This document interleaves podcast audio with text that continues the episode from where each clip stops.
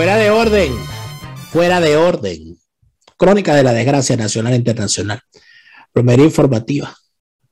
Arqueología, paleontología, zoología, parasitología, infectología, coloproctología, otorrinolaringología, gastroenterología, anatomopatología, psiquiatría política. Pero lo más importante es la medicina forense política, porque la cantidad de cadáveres políticos que están dejando estas crisis quieren desbordar la morgue. El aserradero político de fuera de orden reabre sus puertas, porque mire, si algo está saliendo, si algo está saliendo al ruedo, son las caretablas. Y ustedes saben que yo con las caretablas tengo un contencioso personal. Por eso aquí se las lijamos, se las, se, eh, se las limamos, se las sellamos y se las barnizamos, se las pulimos, se las contrachapamos y las echamos para la calle para que queden al escaño y todo el mundo las vea y la gente cuando los vea diga, allá va ese caretabla.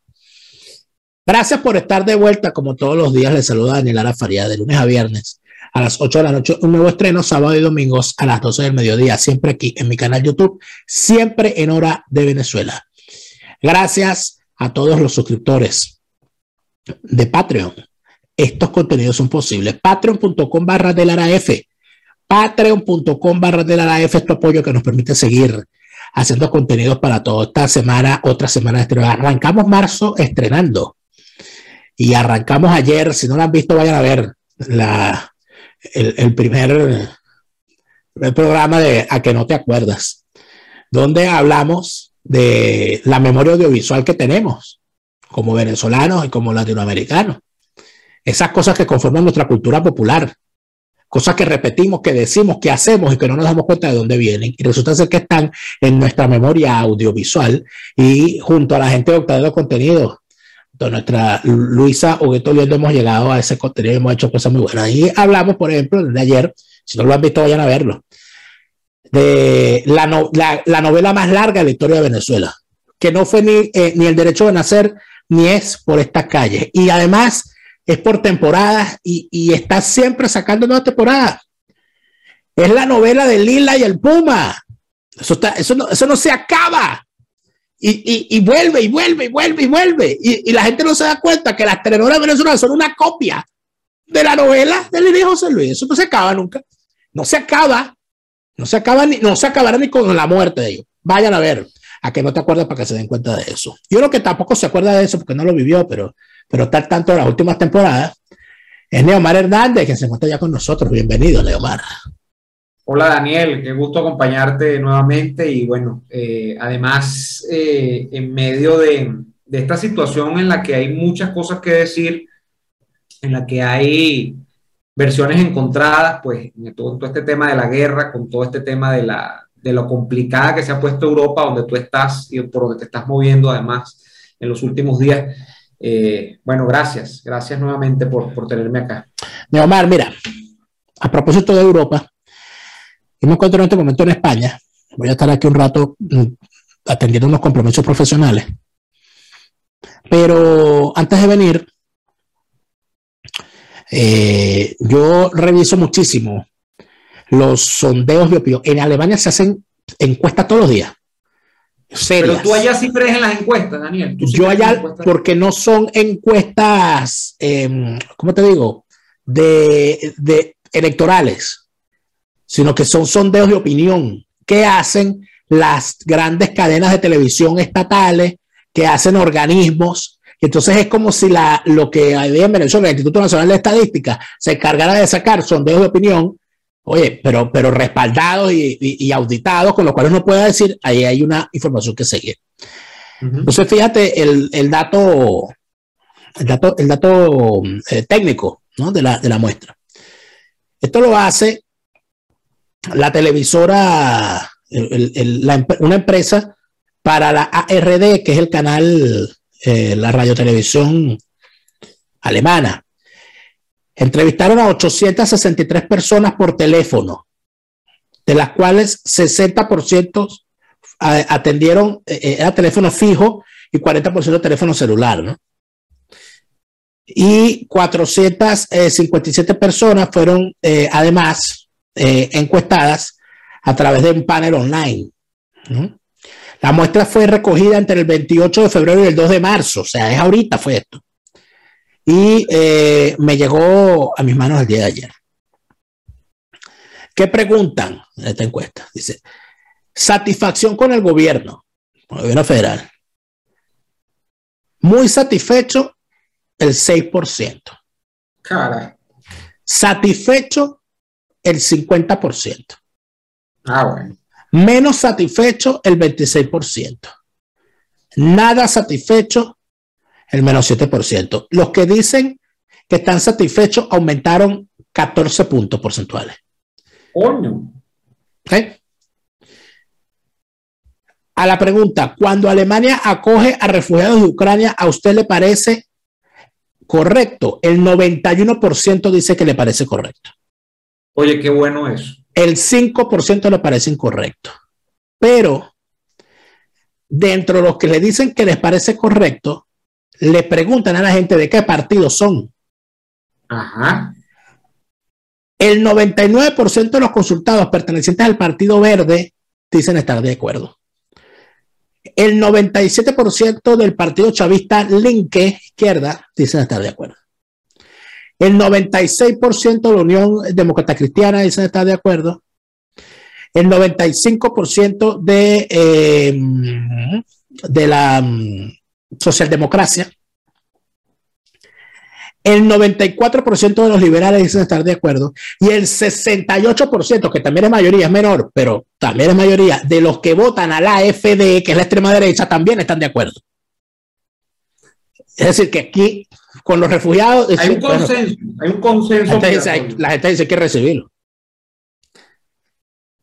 Aquí dice, ¿quién es mejor socio para Alemania?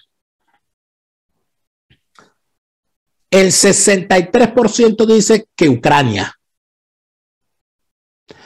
El 60% dice que Estados Unidos. El 9% dice que China. El 82% dice que China no es confiable. El 6% dice que Rusia, el 90% dice que Rusia no es confiable. O sea, le tienen tirria a los rusos. Pero te ponen los datos y te dicen que la percepción sobre China se permanece estable en función del último sondeo. La de Rusia, bueno, se desbancó. Se desbancó. 17 puntos más de desconfianza. Dicen que aumentar el gasto en defensa al 2% del Producto Interno Bruto es correcto. Pues la invasión Rusia, la invasión rusa cambió el escenario. ¿Ves? Eso lo dice el 47% de los encuestados. Es para subirlo al 2% del PIB. Exacto. O sea, ahorita está menos del 2. Fíjate lo que te, lo que te comentaba, lo Claro. hablamos en la del caso Claro, de Polonia. Polonia lo, llevará lo va a llevar al 3. Pero lo que pasa es que eso aquí era un principio. que era un principio. Aquí dice su, este, o sea, le pregunta a la gente si está de acuerdo con esta frase. La OTAN es importante para asegurar la paz en Europa. El 83% está de acuerdo.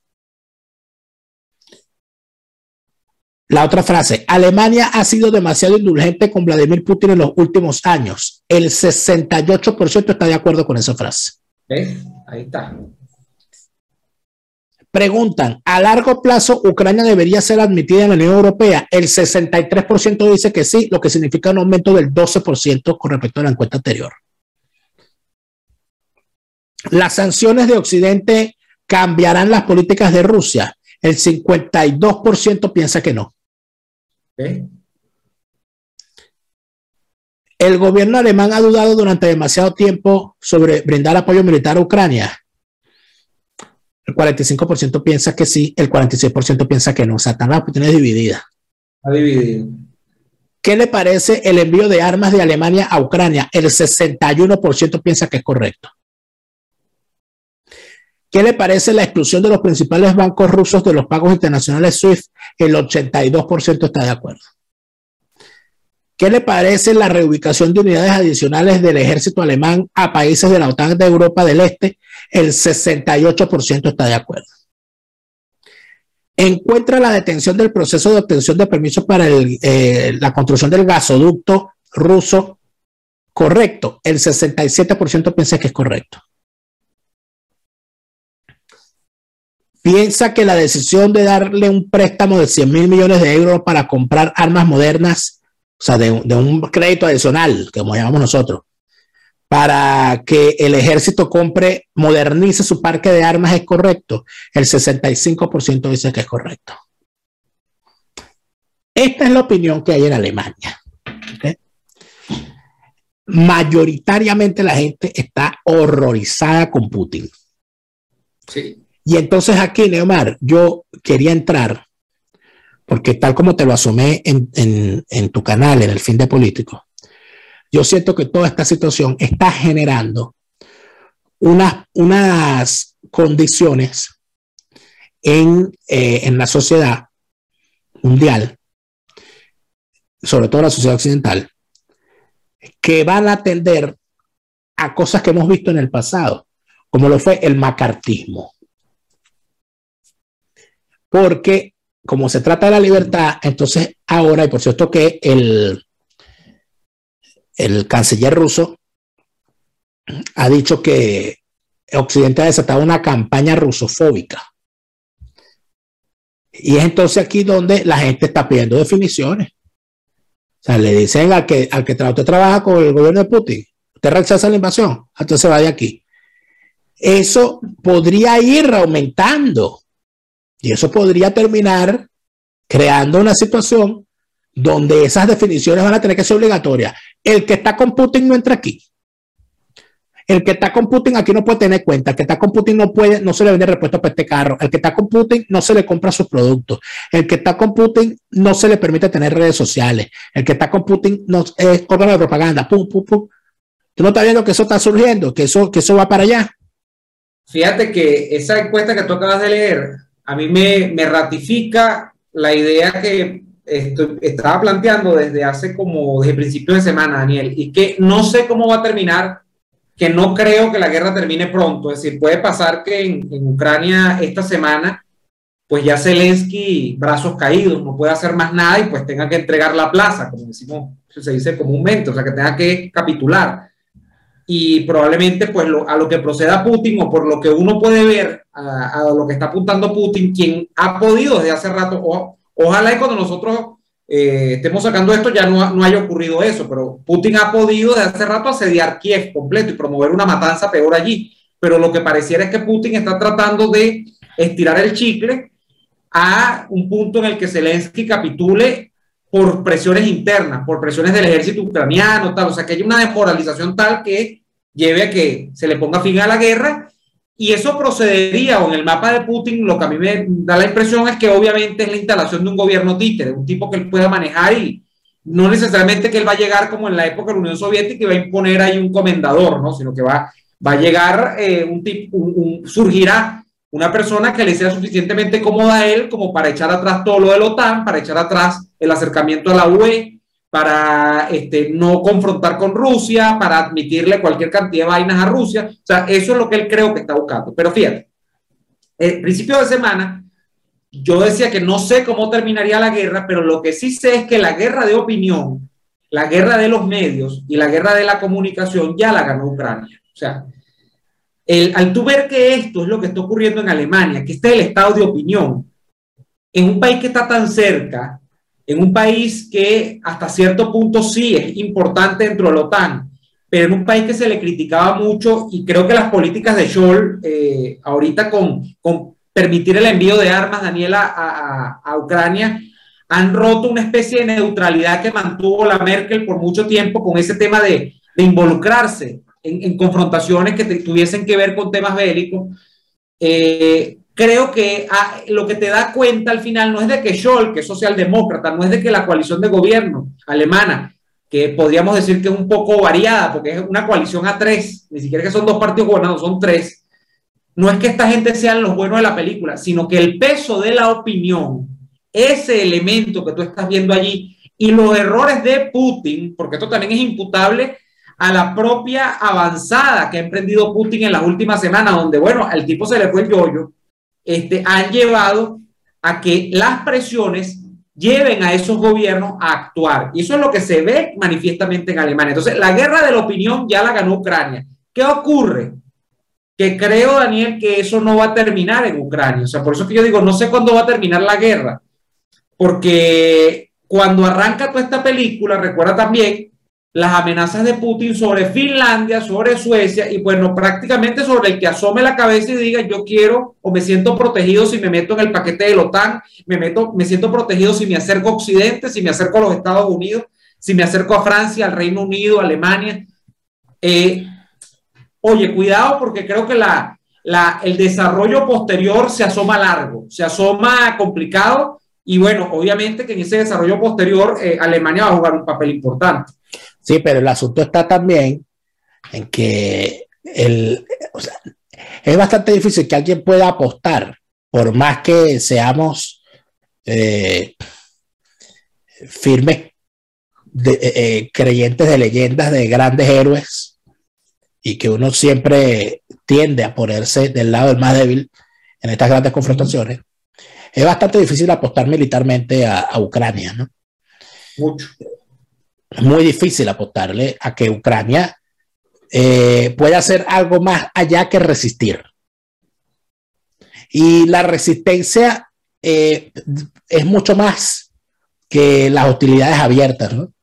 Esto puede durar años y puede, y puede derivar en, en distintos escenarios. Mírese cómo en Chechenia el conflicto arranca casi que con la caída de la Unión Soviética y ahí está todavía. Ni hablar de Siria, ni hablar de Irak y Afganistán, ni hablar de los Balcanes, donde se están reactivando cuestiones allí bastante difíciles, ¿no? En tal sentido, creo que es importante ver eso y entenderlo. Pero el asunto está en que una cosa es las acciones bélicas y otra cosa es lo que tú dices, la guerra en los medios.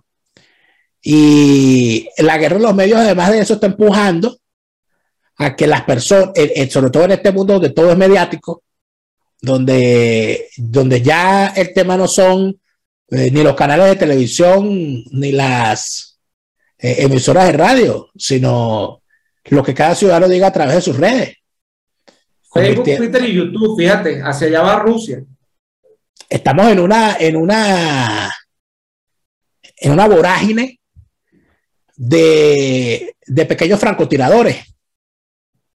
Cada ciudadano con redes sociales se convierte en un francotirador en esta guerra, porque da su opinión a favor o en contra y termina llevando al campo 2.0 una, una batalla de confrontaciones donde yo sigo pensando y lo seguiré pensando que de lo que se trata es de la libertad.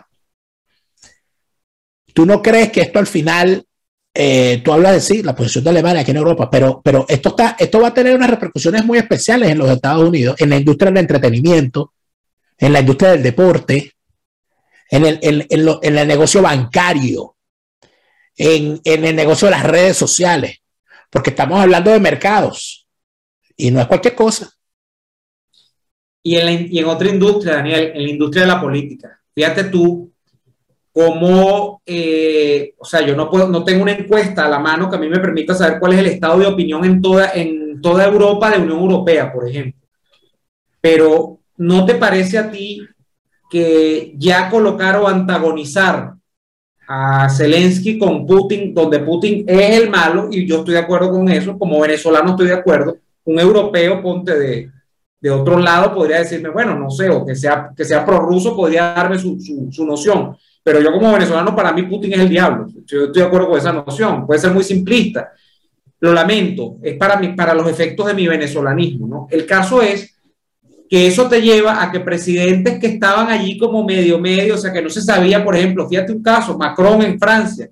Macron parece que ha repuntado las encuestas. Eh, a Macron parece que le ha venido bien la guerra. Eh, el caso del propio Biden en Estados Unidos, habrá que ver cómo queda en el, en el midterm. El caso de las elecciones en España, habrá que verlo, donde hay una, una, posición de consenso en España, donde, bueno, todo el mundo está contra Putin, hasta Vox, que se decía que era eh, rusofílico en algún punto. Yo, nunca se ha demostrado, ¿no? Pero, ah, bueno, hasta Podemos, que Podemos, y eso por cierto tenemos una cabulla. Podemos que eh, en, el pasado, pues Pablo Iglesias se ha desfilado en RT y ahora no, ahora no, ahora Pablo Iglesias es el más anti-Rusia que existe.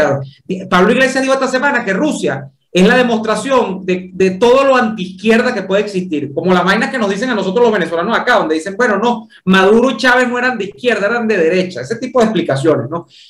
Pero eso pasa por todo, Italia, donde hay fuertes movimientos de derecha también, el, movimiento de derecha, que entiendo tiene más opción en Italia, que es el de esta señora Meloni, pues Meloni se ha ido contra Putin completo. Eh, Orbán en Hungría, lo hablábamos, Polonia, donde gobierna la derecha conservadora. O sea, esto lleva también a que la industria de la política, que en el caso de la Europa civilizada, no la de Putin, vive de las elecciones, vive de la aprobación popular, haya tenido, y Alemania obviamente, haya tenido que fijar posición. Entonces, aquí hay una repercusión mediática, política, económica, porque la guerra es una industria también en sí misma.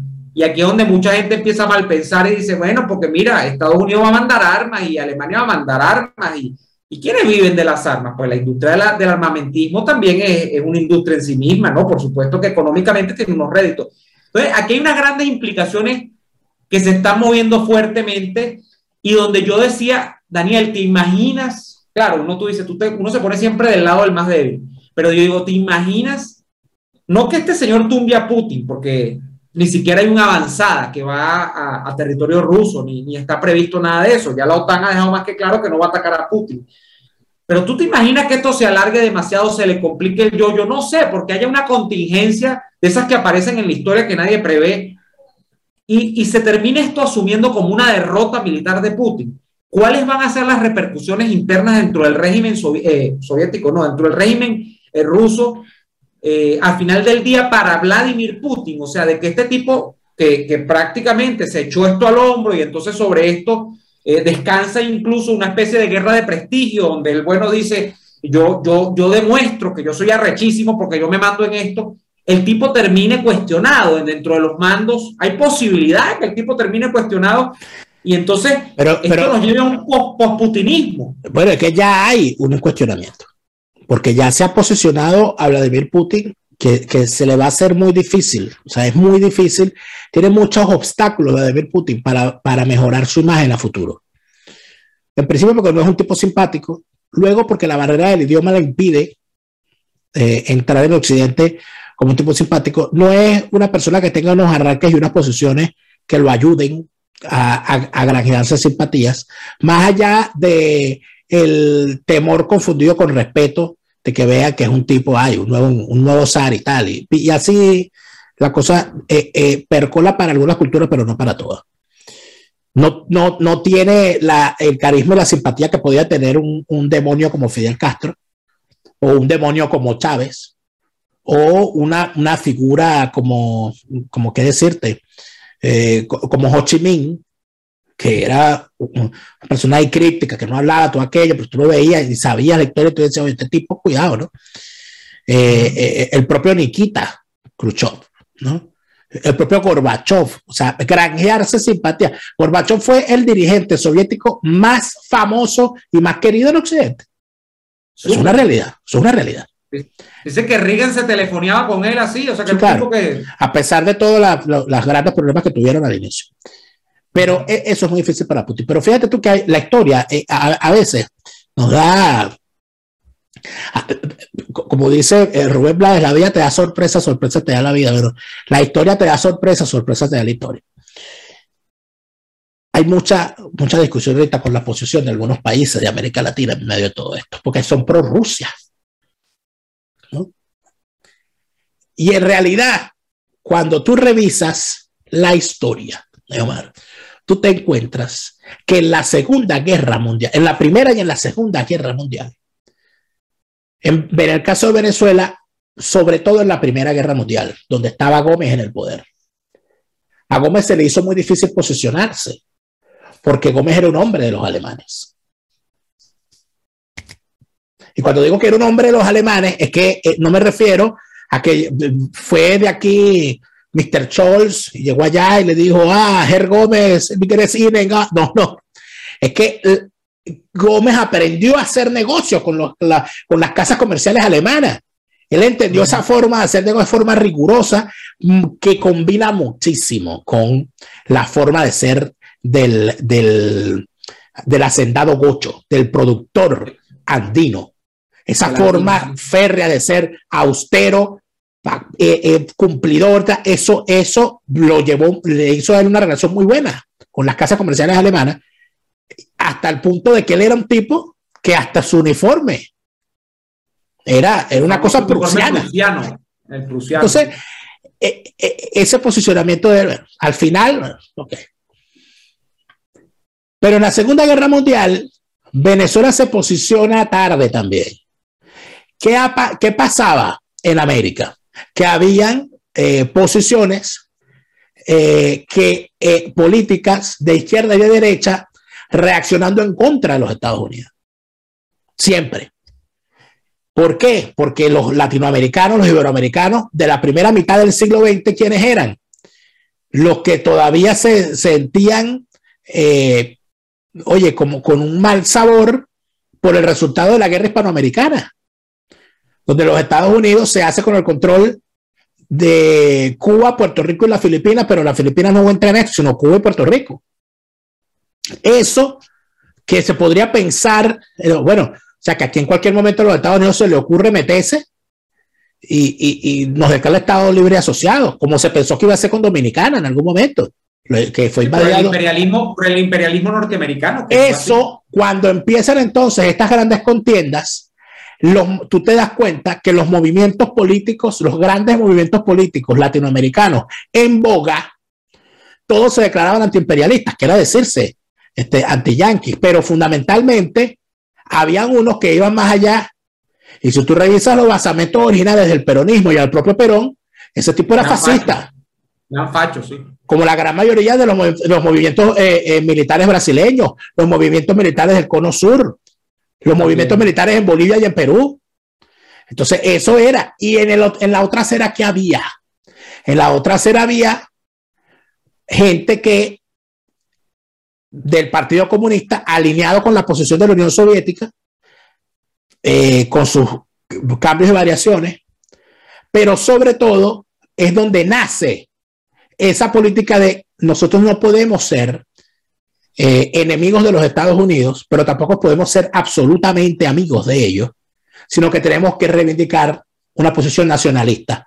Y es allí donde el gran auge lo dan dos personajes. y allá de la Torre. Y allá de la Torre, con su reformismo nacionalista. Porque, bueno, porque son unos tipos, de, bueno, de Indoamérica hablan en, en, el APRA, ¿no? Así es. Y, y todo lo que, lo que plantea lo que se plantea en la Acción Democrática, después la cosa cambia.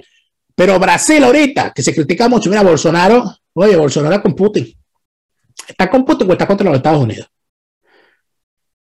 El gobierno de, Argentina, que era Perón, que estaba gobernando, le declaró la guerra a Alemania el día antes de que Alemania firmara la capitulación. ¿Tú sabías eso? No Se negaban a, a declarar la guerra al eje, porque los tipos no estaban, o sea, ideológicamente no estaban para allá. En Brasil más o menos lo mismo. Venezuela fue distinto porque Venezuela fue víctima de los ataques de, eh, del ejército nazi eh, por su, su, papel ya en ese momento de firme eh, suplidor de combustible para la maquinaria de los aliados. Y eso llevó a que, a que Venezuela fuese vista, inclusive había una amenaza, una cosa. en tal sentido, cuando vemos ahorita la posición, ¿dónde está Argentina ahorita? Con Putin. ¿Dónde está Brasil ahorita? Ve a, Bolsonaro. Sí, no es, Bolsonaro, pero no es Bolsonaro. Es la tradición, es la tradición. Es el proyecto nacional brasileño de convertirse en potencia. Cuando tú ves a México, cuando tú ves a México, y permíteme, México. Oye, está López Obrador. La política mexicana histórica desde el Partido Revolucionario Institucional ellos no rompen relaciones diplomáticas con nadie nunca. No, ellos, no se meten en ningún lado. No intervención, eso es su posición histórica. Por lo tanto, se llama el tipo que propuso eso en México? Hay una doctrina de eso, que es un tipo, un hombre, una apellido. Hay varias, hay varias, sí, se, me escapa ahorita este Es la de no intervención, principio ellos de no, intervención. Ellos no, no, yo no, De la escuela de la Cancillería Mexicana. De la Cancillería del PRI. Ah, revolucionario. bueno, 70 años manejando México. Mira, Además, yo tengo que sumarte, claro, la gran parte de la explicación sobre la neutralidad o el tirarse en, defensa al ruedo de Rusia de estos países de América Latina, hay que meter el elemento económico, Daniel. Rusia ha metido plata parejo en muchos países. Bueno, en Venezuela hay, en, Argentina hay. Alberto Fernández acaba de estar en Rusia, acaba de firmar unos tratados comerciales con, con Putin. Pasa con Nicaragua, que ha mantenido también hasta cierto punto Putin una inversión importante en Nicaragua. Entonces, ahí juega tanto la tradición como que Putin, y por eso es que vuelvo otra vez con mi cantaleta. Es imposible que yo así se diga, como dice Hendrik por acá, bueno, Putin se vende como el protector de la cristiandad ortodoxa que está en contra del globalismo. Es imposible que yo lo apoye porque Putin es el suplidor económico que al final termina siendo el elemento geopolítico en el que se apalancan todos los regímenes del Foro de Sao Paulo, porque él vio que financiara eso era jorobarle la paciencia a los gringos, a los Estados Unidos, demócratas y republicanos. Entonces, yo no me puedo plantar a darle concesiones a Putin. Putin está financiando toda la izquierda latinoamericana. No porque Putin, que ese es el otro tema reduccionista, no porque Putin sea comunista. Putin no es comunista ni tampoco es un tipo de derecha. Putin reivindica un proyecto de capitalismo de Estado basado en una oligarquía de delincuentes, que eso es lo que está ahí a, partir del aprovechamiento del elemento energético. Bueno, ¿Mm? Bueno, ¿tú crees que Putin no es comunista? No creo. Bueno, fue formado en la caja de Venus, pero no es un gobierno, no es un gobierno del socialismo real, Daniel, me perdona. Bueno, no sé. Ah, bueno, eso es una gran discusión. Fíjate que Federico Jiménez Los Santos tiene la posición de que eso es el comunismo. Y, y si nos vamos a la, al análisis de la degeneración comunista, que creó esa famosa tesis muy, mucho más conocida por el modelo chino de un país y dos sistemas, o, sí. un país y dos sistemas. ¿No es eso más o menos lo que, lo que está intentando Putin? Que se mantenga el ferro control del país tal cual como era el régimen soviético y que haya un gobierno de oligarquías, de oligarquía, no, libre mercado, no, oligarquías absolutas oligarquías del poder. Bueno, y eso no era la Unión Soviética. O sea, es, una, es otra discusión, no la vamos a dar aquí, porque nos llevaría, esto a otro programa. Pero, pero sí hay una gran discusión, si vienen unas definiciones y la sociedad las va a vivir. Yo estoy este, eh, eh, eh, convencido de eso. Aquí lo que nos dice Carlos López, que las, ideologías evolucionan y la oligarquía es lo que en el comunismo se, se llamaba nomenclatura. Sí, ¿sí? Y cuando usted ve lo que está ocurriendo en Venezuela, ¿qué es lo que está pasando? ¿Quiénes están llevando el control? eso que nosotros llamamos la boliburguesía. Pero eso son oligarquías, eso no es una burguesía, es una oligarquía. Claro, pues ya estamos hablando de una potencia, ¿no? Venezuela todavía sigue siendo la capitanía general de Venezuela. Pero Daniel, ahí está, que era, te voy a confesar, ya que estamos terminando, yo quería hablar, era sobre eso, por los nueve años de, tiene nueve años de muerto Chávez. Yo creo que nosotros estamos en Venezuela precisamente en el tomar el papel carbón y está tratando Maduro de imitar el modelo ruso, que es el modelo postcomunista y es el modelo que de alguna manera se contrapone al típico discurso de la izquierda de los de 60 y los 70, y es esto, pues un modelo que en algún caso, por ejemplo, Former aplaudió diciendo que ese el modelo eh, chino o lo que sea, pero es que el modelo chino por lo menos tiene índices de productividad económica interesantes, Rusia no.